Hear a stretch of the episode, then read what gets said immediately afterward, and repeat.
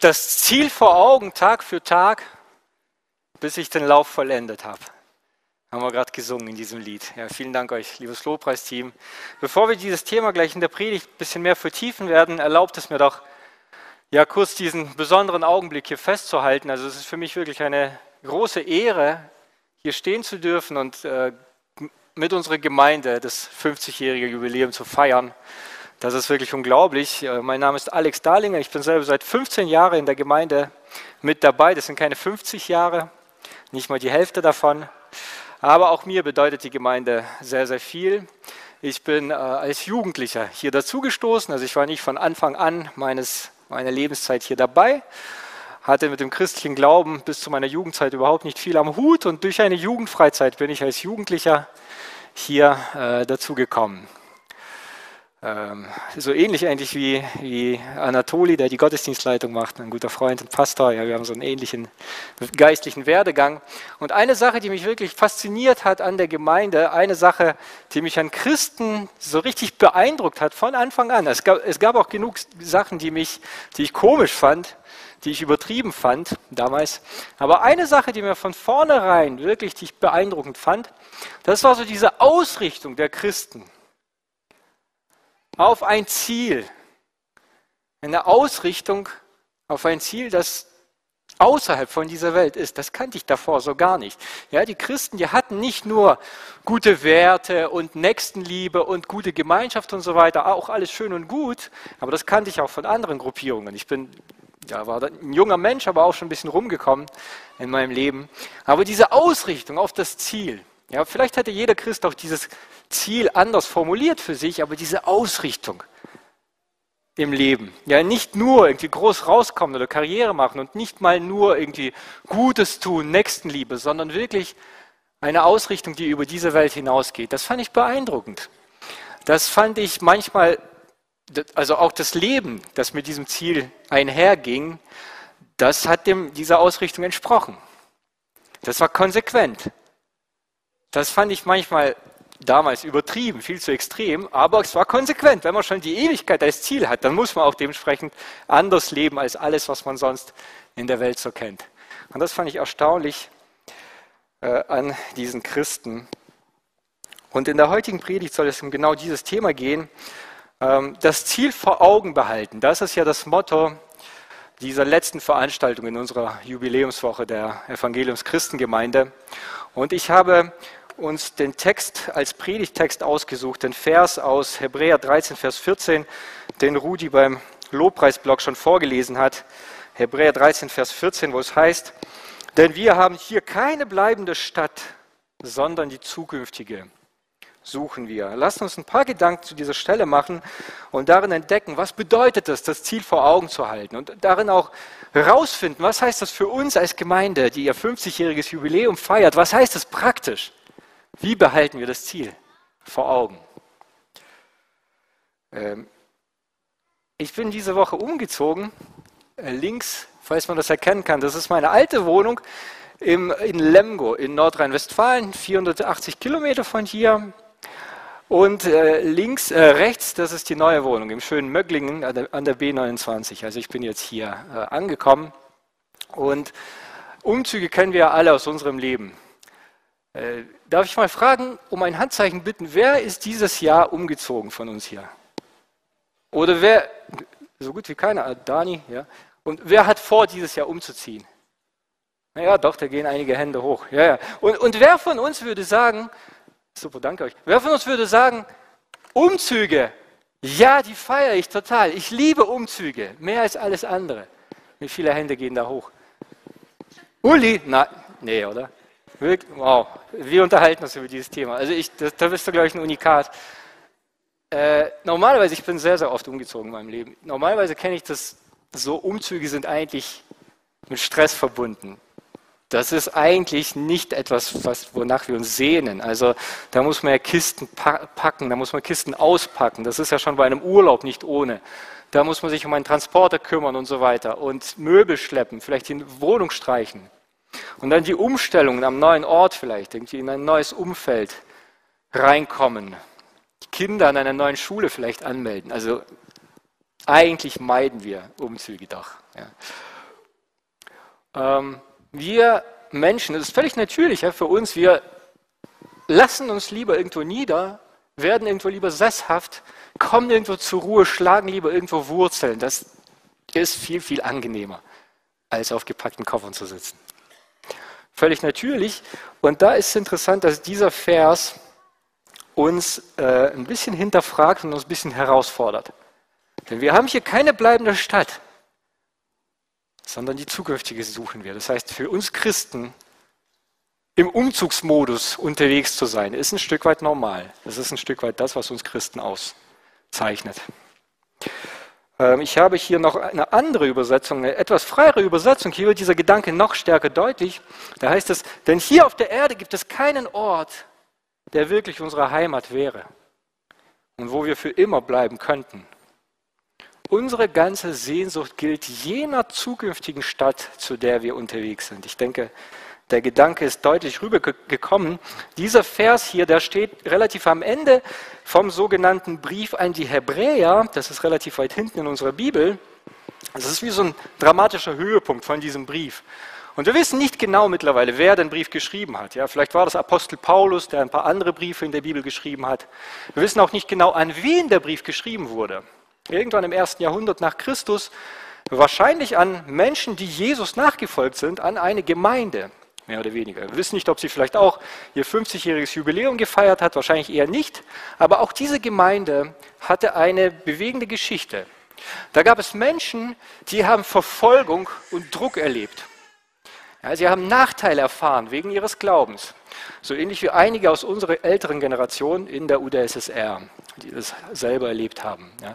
Es gab Menschen, das geht alles aus dem Brief hervor, es gab Menschen, die haben, die sind schon verstorben.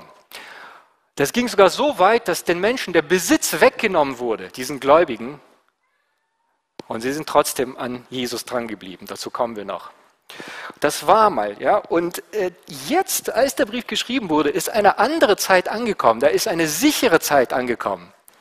Die Gemeinde hat Ruhe, die Gemeinde hat Wurzeln geschlagen, die Gemeinde ist angekommen, es herrscht Frieden. Man hat sich, man hat sich gemütlich eingerichtet, ja, Halleluja. Gott meint es gut mit uns, aber was passiert? Jesus scheint irgendwie aus dem Fokus geraten zu sein. Jesus steht nicht mehr so sehr im Mittelpunkt. Ja, man ist, und das lesen wir alles in dem Brief, man ist träge geworden, man ist bequem geworden, man ist übersättigt geworden, man kommt nicht mehr so gerne zusammen, man wächst nicht mehr geistlich, man äh, hält sich immer noch an religiöse Pflichten, ja, das macht man schon noch, aber so dieses Feuer, das ist irgendwie abhanden gekommen.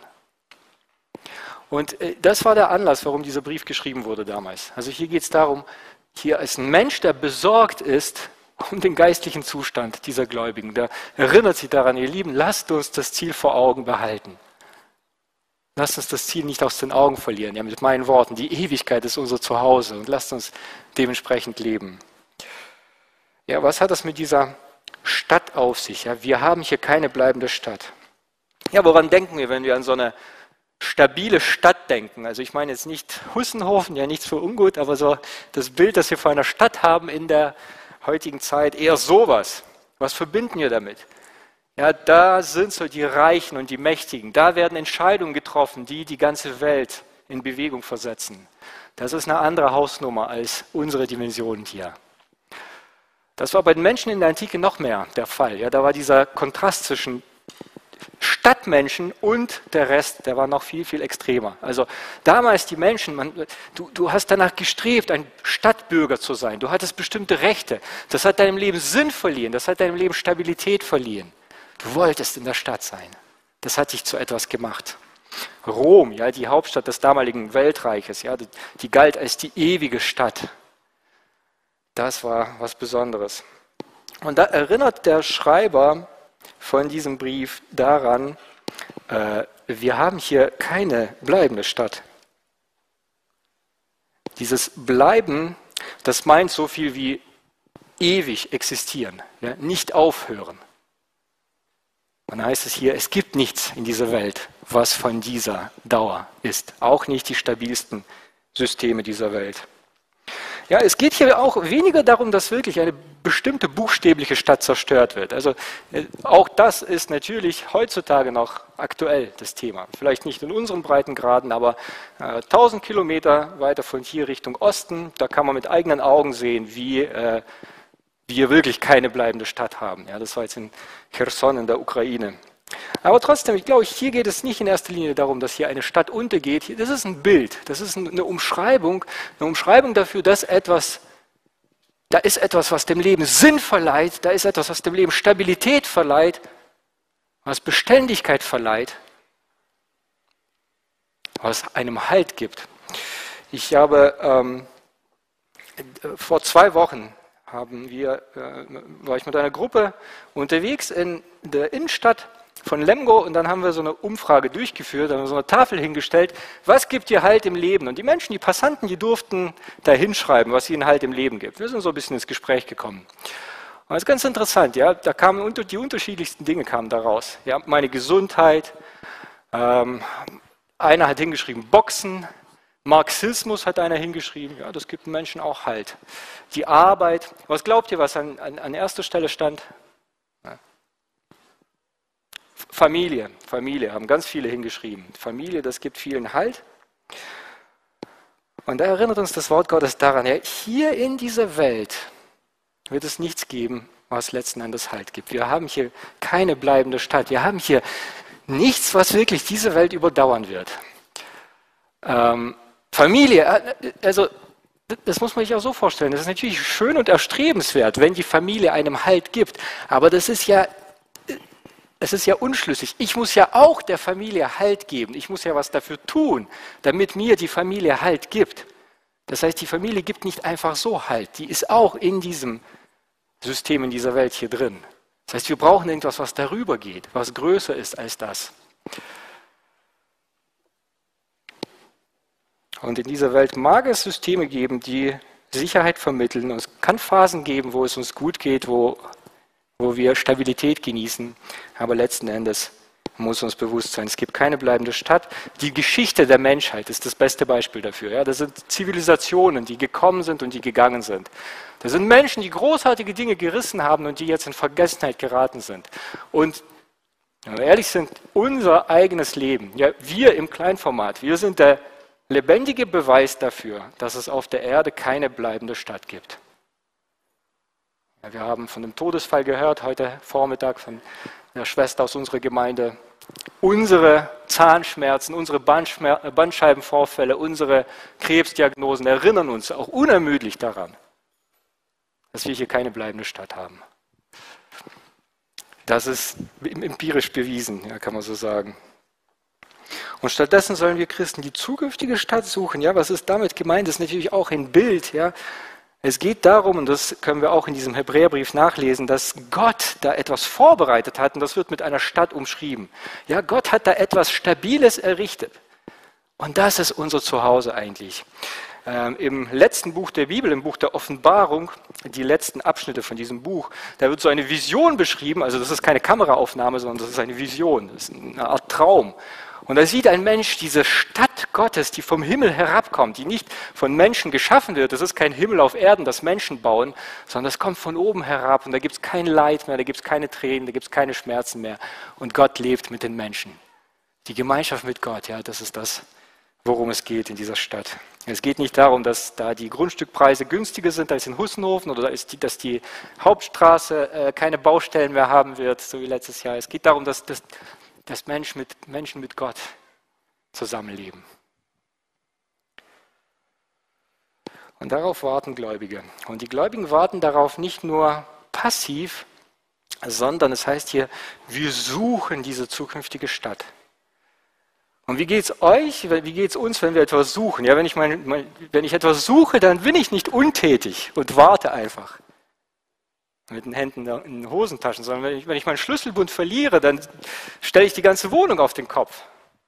Wenn wir im Internet etwas suchen, dann tippen wir wie die Verrückten, dann, dann schauen wir uns das an, was die Ergebnisse sind. Wir sind aktiv.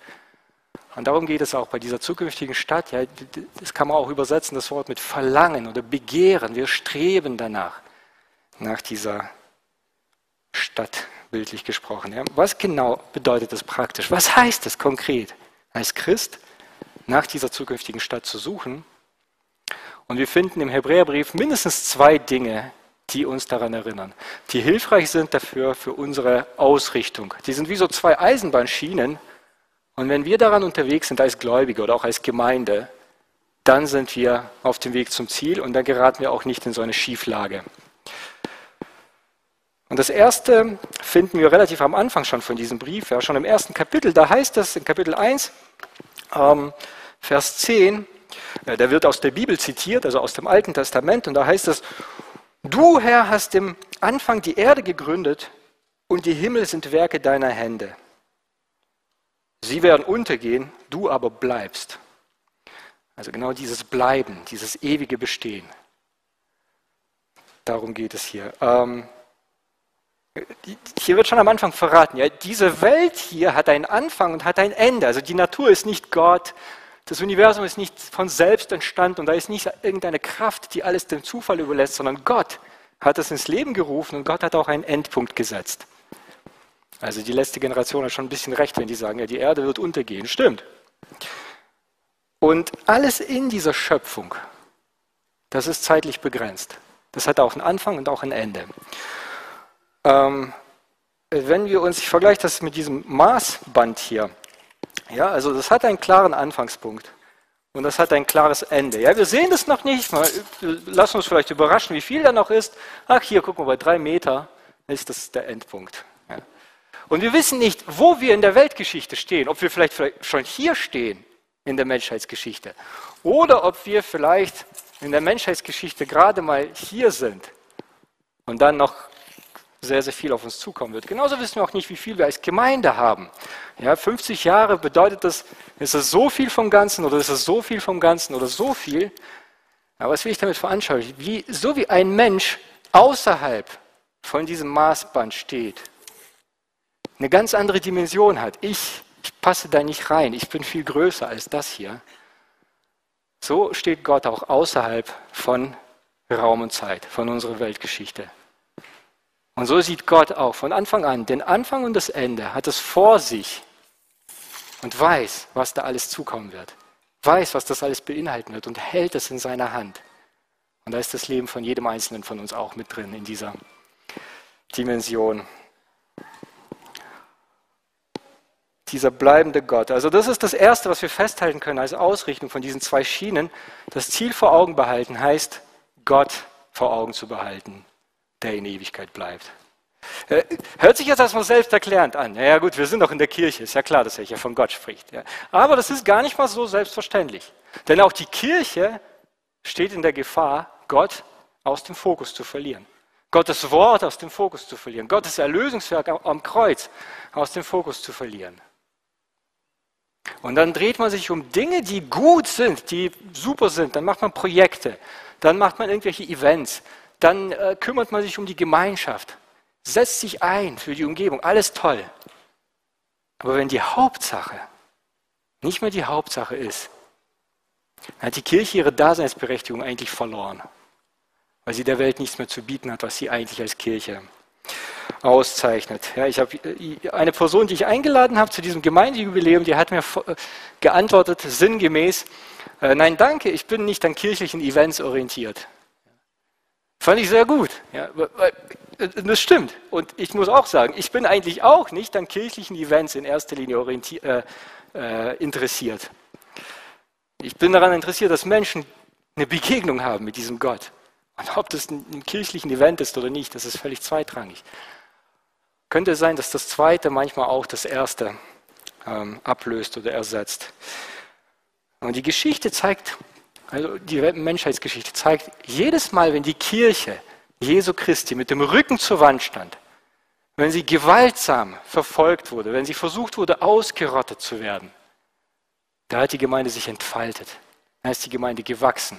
Die ersten drei Jahrhunderte unseres Jahrtausends, ja die ersten, oder besser gesagt, äh, der Zeitrechnung nach Christus, äh, 20. Jahrhundert in China, riesengroße Verfolgung dort unter dem Kommunismus. Auf brutalste Art und Weise werden Gemeinden verfolgt und die Kirche Jesu Christi vervielfältigt sich hunderttausendfach. Also auch bis heute noch in Ländern, wo die Gemeinde Druck erlebt und wo sie von der Gesellschaft verfolgt wird und trotzdem sich im Untergrund ausbreitet und wächst. Und auf der anderen Seite, ja, wenn die Kirche sich zu sehr mit dem Hier und Jetzt identifiziert hat, wenn die Kirche im Wohlstand versunken ist, wenn die Kirche ein Machtinstrument geworden ist von der Stadt oder von der Gesellschaft, dann hat es nicht lange gedauert und die Kirche war dem Untergang geweiht. Ja, so war es beim Kulturchristentum im Römischen Reich damals, so war es bei den deutschen Christen im Dritten Reich. Und äh, ganz ehrlich, wenn wir in die westliche Kirche hineinschauen, dann braucht es uns nicht zu wundern, dass es so viele Kirchenaustritte gibt wie nie zuvor. Rekordzahlen sind es. Weil die Kirche nicht mehr das zu bieten hat, was sie eigentlich auszeichnen sollte. Ich fand es sehr gut, was ähm, Bundespräsident Steinmeier letztes Jahr beim Katholikentag gesagt hat in Stuttgart. Das ist keine Werbung für den Katholikentag, aber den Gedanken fand ich gut. Er sagt, Orientierung können Christinnen und Christen nur gewinnen und geben, wenn sie sich auf ihr eigenes besinnen. Auf das, was nicht aus den Plausibilitäten abgeleitet werden kann, die gerade aktuell sind. Mit anderen Worten, wenn die Kirche einfach nur das nachplappert, mit einem frommen Anstrich, was sowieso Thema ist in der Gesellschaft, dann hat die Kirche keine Ausstrahlungskraft, keine Wirkungskraft. Wenn die Kirche vergisst, dass sie keine bleibende Stadt hat, sondern sich mit der Stadt identifiziert zu sein, also nicht mit der Ortschaft, sondern mit, mit dem System, dann äh, ist der Untergang vorprogrammiert. Und dann gibt es aber auch ein anderes Extrem. Da gibt es das andere Extrem, dass die Kirche so selbstgenügsam ist, dass die Kirche so eine eigene Stadt für sich bildet, dass sie so abgeschottet ist von der Außenwelt. Und dann entstehen innere, dann entstehen eigene Machthierarchien äh, in der Kirche, dann entsteht eigenes Kapital, dann entstehen eigene Machtkämpfe und dann ist es auch eine Frage der Zeit, bis die Kirche sich von innen heraus zerstört, wie so eine Autoimmunerkrankung. Das haben wir auch viele Beispiele in der, in der Geschichte, wo genau das passiert ist und die Kirche sich von innen kaputt gemacht hat weil sie selber zu einer Stadt geworden ist. Also, um das nochmal festzuhalten, ein Gott, der für immer bleibt, ein Gott, das Hauptziel der Gemeinde bleibt, dann sind wir auf dem besten Weg. Dann haben wir das Ziel vor Augen. Ähm, das wird der Gemeinde neues Leben einhauchen. Und jetzt erlaubt mir doch die persönliche Frage, äh, welche Rolle spielt dieser Gott in deinem Leben? Jetzt nicht, nicht im Leben der Gemeinde. Und es geht jetzt auch nicht um, den christlichen, um die christlichen Gewohnheiten, um die christliche Prägung, um biblische Traditionen und so weiter. Welche Rolle spielt dieser Gott in deinem Leben? Wer ist dieser Gott für dich? In welcher Beziehung stehst du zu diesem Gott, der ewig bleibt, der über dein Leben hinausgeht? Ein ganz einfaches Gedankenexperiment. Wenn du wüsstest, heute ist dein letzter Tag in diesem Leben, über welche Themen würdest du mit Gott heute Abend sprechen? Wie würdest du mit Gott darüber reden? Und die gute Nachricht ist ja, dieser Gott, der für ewig bleibt, für immer bleibt, der ist ja an uns Menschen interessiert. Das ist ja das Evangelium. Das zeichnet ja auch uns als Evangeliumschristengemeinde aus. Dieser Gott kommt in der Person von Jesus Christus auf die Welt. Von Jesus heißt es im Hebräerbrief, Jesus aber bleibt in Ewigkeit. Sein Priestertum wird nie enden. Ein Priester sorgt dafür, dass die Verbindung zwischen Gott und den Menschen da ist. Und das tut Jesus in Ewigkeit. Und Gott streckt seine Hände uns entgegen, damit wir auch ein Leben mit dieser Ewigkeitsqualität bekommen, damit das, was uns trennt von ihm, die Sünde, damit das überwunden wird und wir auch ein Leben mit dieser Ewigkeit bekommen. Und Gott für uns nicht ein Bestrafer wird und kein Richter, keine Bedrohung, sondern etwas, wozu wir gehören, wo wir ankommen können. Und das führt uns zum zweiten Teil, zum, zur, zweiten, zur zweiten Schiene sozusagen, um das Ziel vor Augen zu behalten. Und das habe ich so formuliert, ein Lebensstil, der für immer bleibt. Also ein Leben, ja, Gott sollte A und O sein und im Zentrum der Gemeinde sein. Ja, aber gleichzeitig sollte die Gemeinde durch ein Leben ausgezeichnet werden, das sich deckt mit dieser Ewigkeitsperspektive, von der wir sprechen, über die wir singen, die wir in unseren Gebeten so äh, betonen. äh, da gibt es auch im Hebräerbrief ein paar praktische Beispiele dafür, wie sowas aussehen kann. Zum Beispiel heißt es über die Menschen, an die der Brief geschrieben wurde ursprünglich, das steht in Kapitel 10, Kapitel 10, Vers 34, da erinnert der Schreiber sie daran, äh, ihr habt, ich kürze hier ab, ihr habt, ihr habt den Raub eurer Güter mit Freuden aufgenommen. Ich lese noch einmal. Ihr habt den Raub eurer Güter mit Freuden aufgenommen. Euch wurden Sachen weggenommen, die habt gejubelt darüber. Stellen wir uns das mal vor. Also stellen wir uns vor, wir kommen jetzt nach Hause nach dem Gottesdienst oder nach, nach, dem, nach dem Fest, nach dem Mittagessen kommst du heute Abend nach Hause und in deiner Wohnung lebt jemand anders und in deinem Haus. Und die, deine Autoschlüssel werden dir weggenommen. Du holst die Polizei und die Polizei hilft dir nicht. Die Polizei macht auch noch mit. Wie würde es uns da gehen? Diese Menschen, von denen wir hier lesen, die haben gejubelt darüber. Ja, wir freuen uns darüber. Warum? Da ihr wisst, dass ihr für euch selbst einen besseren und bleibenden Besitz habt. Also auch wieder dieses Bleibende. Ihr wusstet, ihr habt eigentlich etwas, was noch viel, viel besser ist als euer Besitz hier. So verrückt das auch klingen kann. Also diese Menschen, die wussten, ja, ich, ich, es ist besser zu Jesus zu gehören, als dass mir etwas gehört, als umgekehrt. Ich wusste, nee, wenn ich schon zu Jesus gehöre, dann habe ich schon einen Jackpot geknackt. Alles andere ist sowas von zweitrangig. Aber das ist beeindruckend, ja. Also, wo wir sehen, ja, unser Umgang mit Besitz, der spricht Bände darüber, ob wir das Ziel vor Augen halten, als Gemeinde, als einzelne Gläubige oder nicht ob ich, wie ich meine Lebensentscheidung treffe, meine Prioritäten setze, wohin ich meine Energie investiere, ja, die beste Zeit meines Lebens, wie mein Terminkalender aussieht, ob das alles irgendwie Ewigkeitswert hat oder nicht. Wir kennen ja den Fall der doppelten Staatsbürgerschaft. Ähm, da ist ein Mensch, der hat, besitzt die Staatsangehörigkeit von unterschiedlichen Ländern. Das ist bei mir selber so der Fall tatsächlich. Und manche stellen sich da ja sehr, sehr, sehr, sehr schlau an. Die machen das ja so, die leben in einem Land, profitieren von dem Guten in diesem Land, sind irgendwo anders noch Staatsbürger und profitieren auch noch von diesem anderen Land. Das heißt, die machen nichts für das andere Land. Die setzen sich überhaupt nicht dafür ein, schimpfen vielleicht noch darüber, aber bekommen was aus diesem Land, vielleicht äh, finanzielle äh, Hilfe oder so. Ähm, Gott macht uns deutlich, im Himmel gibt es keine doppelte Staatsbürgerschaft. Da können wir äh, sowas nicht bringen. Und wir können nicht gleichzeitig sagen, wir freuen uns auf den Himmel, wir freuen uns auf die Ewigkeit und uns gleichzeitig klammern an die Schätze im Hier und Jetzt und sie nicht loslassen. Und ich finde es da sehr, sehr inspirierend, wie manche Christen ihre Prioritäten setzen wenn es um dieses Thema geht. Es muss dann einen guten Bekannten von mir denken, der eine Führungskraft ist oder war, besser gesagt, in einer, äh, im Bankenwesen und die Möglichkeit hatte, noch weiter aufzusteigen. Und er hat sich dagegen entschieden. Er war im besten Alter, hat sich dagegen entschieden, hat sich für den vollzeitlichen Dienst in der Gemeinde entschieden, wo er längst nicht so viel verdient, weil die Notwendigkeit so groß war. Oder ich muss dann noch an einen anderen guten Freund von mir denken, ein Pastor aus Russland, der mir vor ein paar Jahren gesagt hat, ja, er und seine Frau haben sich vorgenommen, jeden Monat ihre Spenden zu erhöhen. Also die Summe, die sie spenden an Bedürftige, haben sie Monat für Monat erhöht. Ja, obwohl ihr Gehalt nicht erhöht wurde, Monat für Monat. Ja. Und die leben im Ausland, denen geht es längst nicht so gut wie uns finanziell. Äh, Im, Glauben, im Glauben daran, Gott wird versorgen und wir wissen, was, was das Richtige ist, um es für Gott zu tun. Das, das zeugt von einem Lebensstil, der für immer bleibt. Jesus sagt selber in den Evangelien, ja, wo, wo unser Schatz ist, da wird unser Herz sein.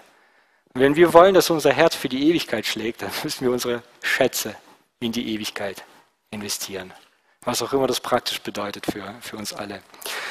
Ähm, dann finde ich es auch interessant, wie dieses Beispiel hier von den Gläubigen, von diesen äh, Empfängern des Briefes, wie das uns auch zeigt, dass die Art und Weise, wie wir mit Schwierigkeiten umgehen, Sie sagt auch vieles darüber aus, ob wir das Ziel vor Augen haben oder nicht. Sie erleben hier schreckliches Leid und sie freuen sich darüber, weil sie das Ziel vor Augen haben. Wenn wir das Ziel vor Augen haben werden, dann werden wir so mit unseren Schwierigkeiten im Leben umgehen, die uns nicht erspart bleiben werden. Ich glaube ganz im Gegenteil, ich habe noch nie einen hingegebenen Nachfolger von Jesus kennengelernt, der nicht durch extrem harte Glaubensprüfungen gegangen ist. Sie werden uns nicht erspart bleiben, aber sie werden den Boden unter unseren Füßen nicht wegziehen. Ja, ich habe mich diese Woche mit einem Menschen unterhalten, der eine ganz seltene ähm, Krebsart hat schon seit ein paar Jahren. Und er sagt, ich verstehe gar nicht, das ist so, so seltsam, was Gott für eine Ruhe mir gibt. Das ist so seltsam, so hat er das ausgedrückt. Ja, weil, weil sein Leben so in Gottes Wort verwurzelt ist. Das gibt ihm so einen festen Halt. Und ich denke da auch an die vielen Fälle aus unserer Gemeinde, die wir erlebt haben, wo Menschen auch mit schrecklichen Krankheiten konfrontiert wurden und bis zum Ende Gott treu waren. Weil sie wussten, wir haben hier keine bleibende Stadt.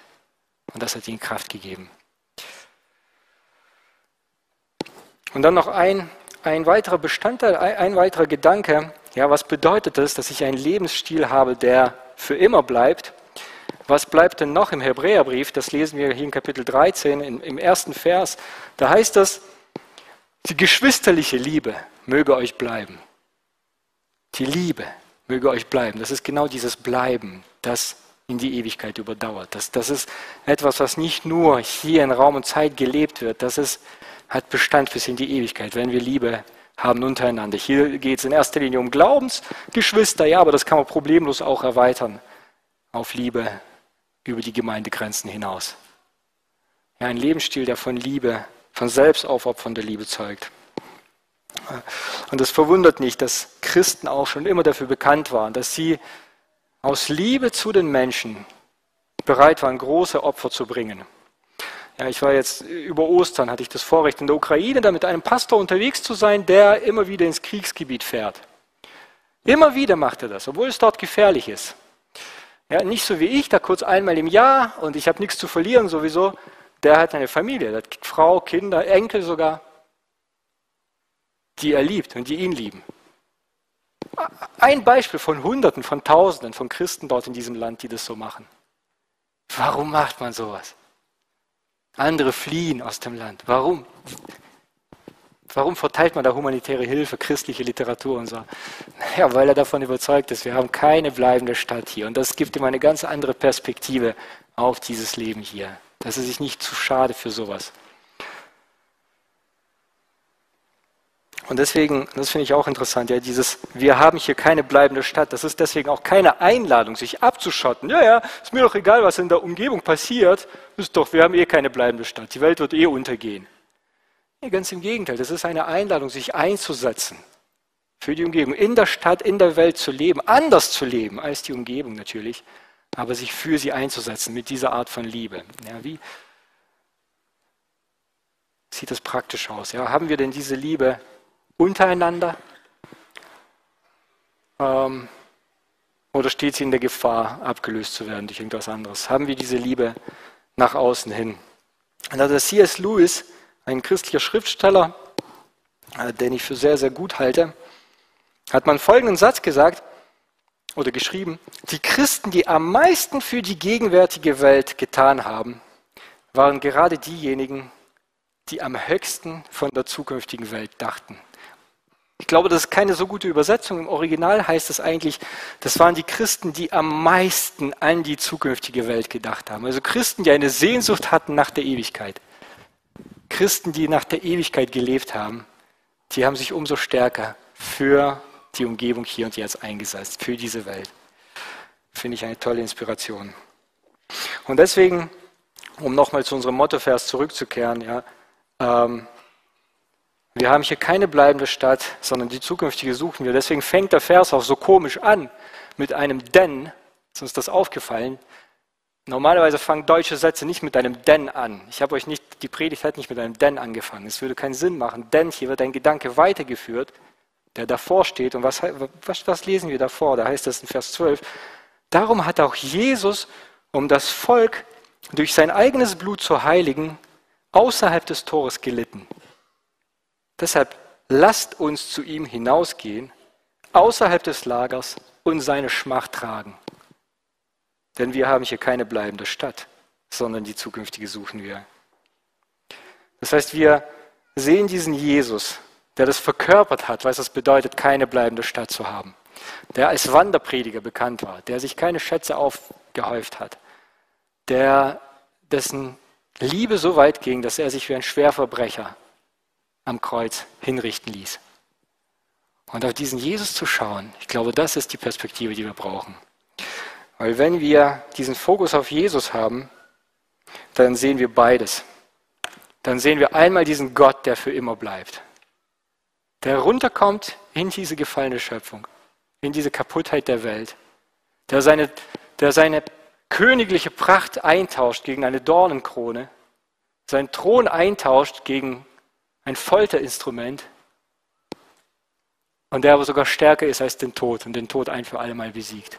Und auf der anderen Seite sehen wir diese Liebe, diese, diesen, dieses Leben, das für Ewigkeit Bestand hält. Eine selbstaufopfernde Liebe, die für die Sünden von anderen ans Äußerste geht. Und ich glaube, wenn wir als Gemeinde, als Evangeliumschristengemeinde diesen Fokus haben auf Jesus, dann haben wir das Ziel vor Augen. Möge Gott uns dabei segnen. Amen. Ja, ich lade uns jetzt ein, dass wir einen Augenblick lang still werden, dass wir das Gehörte einfach nochmal für uns verarbeiten. Einfach nachdenken für das, was dir wichtig geworden jetzt ist in der Predigt oder vielleicht in anderen Elementen des Gottesdienstes.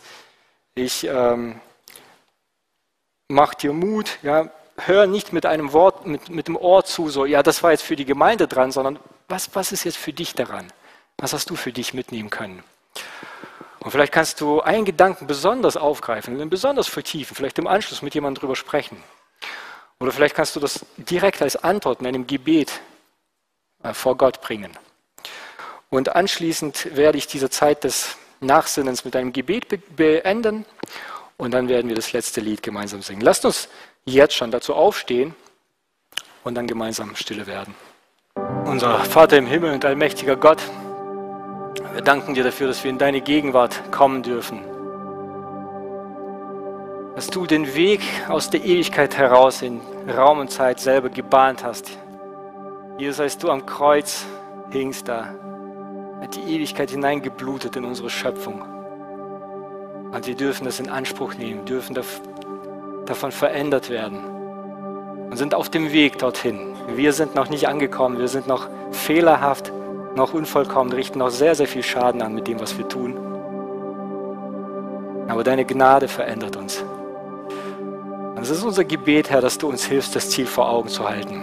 Du weißt, was jeder gerade braucht.